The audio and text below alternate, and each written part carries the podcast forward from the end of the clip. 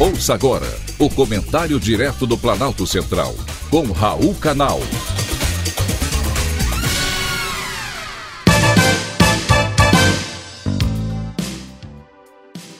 Queridos ouvintes e atentos escutantes, assunto de hoje: México exige visto para brasileiros.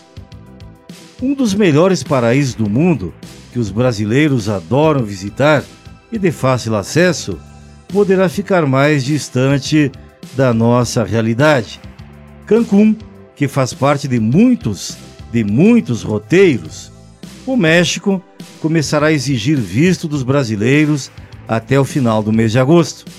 Será necessário agendar um horário na embaixada ou nos consulados para obter o selo de permissão. Antes, os brasileiros só precisavam do passaporte para ingressar naquele país. As dificuldades para os viajantes brasileiros, entretanto, já levam alguns meses antes mesmo do anúncio. Quem tenta embarcar para o México não tem conseguido sequer fazer o agendamento, nem mesmo conseguir informações, e muitos estão confusos sobre essas mudanças. Até então, estava em vigor um sistema eletrônico de emissão de vistos pelo Instituto Nacional de Imigração do México, que deixará de funcionar para nós, os brasileiros.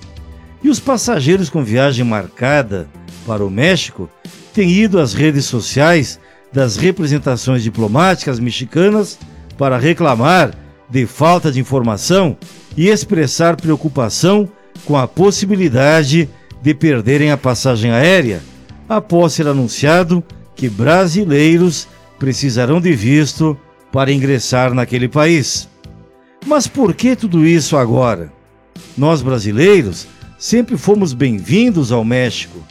Em comunicado, o governo mexicano justificou a medida, alegando a necessidade de garantir uma migração segura, organizada e regularizada, assim como para combater os grupos do crime organizado internacional que lucram com o tráfico de imigrantes e de pessoas. É aquela velha história. Os bons pagam pelos maus. Recentemente, os Estados Unidos da América disseram que 183 brasileiros e um total de 224 pessoas, entre os quais havia várias outras nacionalidades, foram detidos ao tentar entrar ilegalmente pela cidade de Imperial Beach, no estado da Califórnia. O brasileiro, infelizmente, tem esse histórico do malandro que quer se dar bem.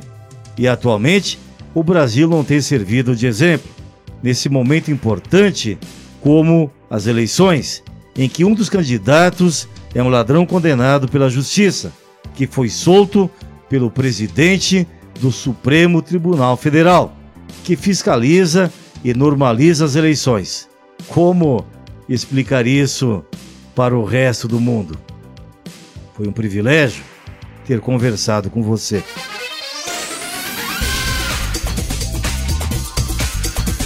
Acabamos de apresentar o Comentário Direto do Planalto Central, com Raul Canal.